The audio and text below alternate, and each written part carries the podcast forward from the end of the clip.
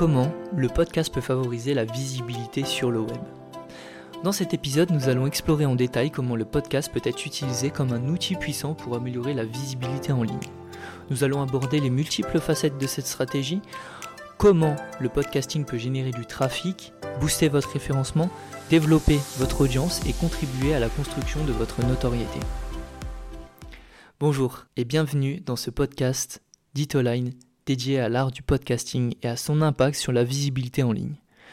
Aujourd'hui, nous allons nous plonger dans le monde fascinant des podcasts et découvrir comment ils peuvent donner un coup de pouce significatif à votre présence sur le web. Le podcast, ce média audio à la croissance explosive, est devenu un incontournable pour les entreprises, les créateurs de contenu et même les particuliers désireux d'accroître leur visibilité sur Internet. Dans cet épisode, nous allons explorer de manière approfondie comment le podcast peut être votre allié pour générer du trafic vers votre site web ou votre blog, améliorer votre référencement, développer votre audience et construire votre notoriété. Commençons par la première facette de cette stratégie, qui est la génération de trafic vers votre site web ou votre blog. Une des méthodes les plus simples pour utiliser le podcast à cet effet est d'intégrer des liens pertinents vers vos ressources en ligne dans chaque épisode de votre podcast. Vous pouvez également utiliser des appels à l'action habilement placés pour inviter vos auditeurs à visiter votre site web afin d'explorer davantage le sujet abordé dans les épisodes ou pour découvrir les produits et services que vous offrez. Passons maintenant à la deuxième stratégie qui est l'amélioration de votre référencement.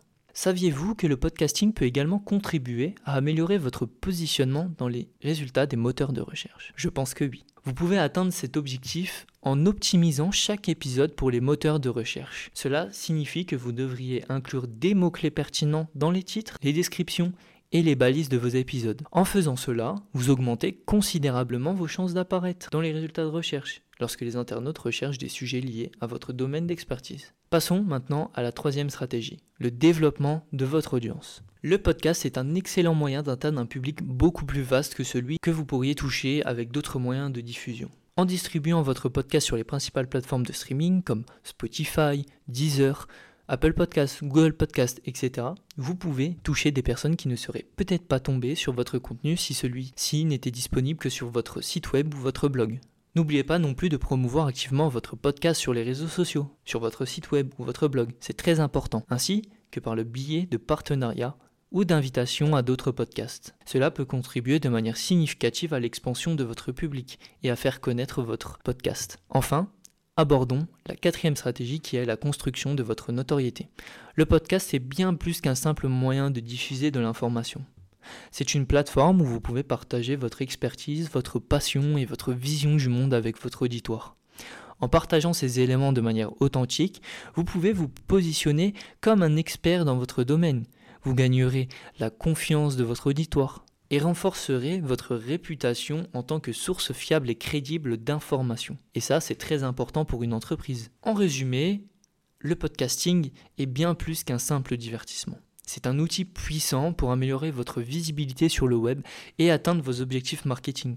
En suivant ces conseils, vous pouvez exploiter tout le potentiel du podcasting pour générer du trafic, améliorer votre référencement, développer votre audience et bâtir votre notoriété en ligne. Merci d'avoir écouté cet épisode. Nous sommes toujours à l'écoute de vos commentaires et suggestions, n'hésitez pas à nous contacter pour partager vos idées ou poser des questions.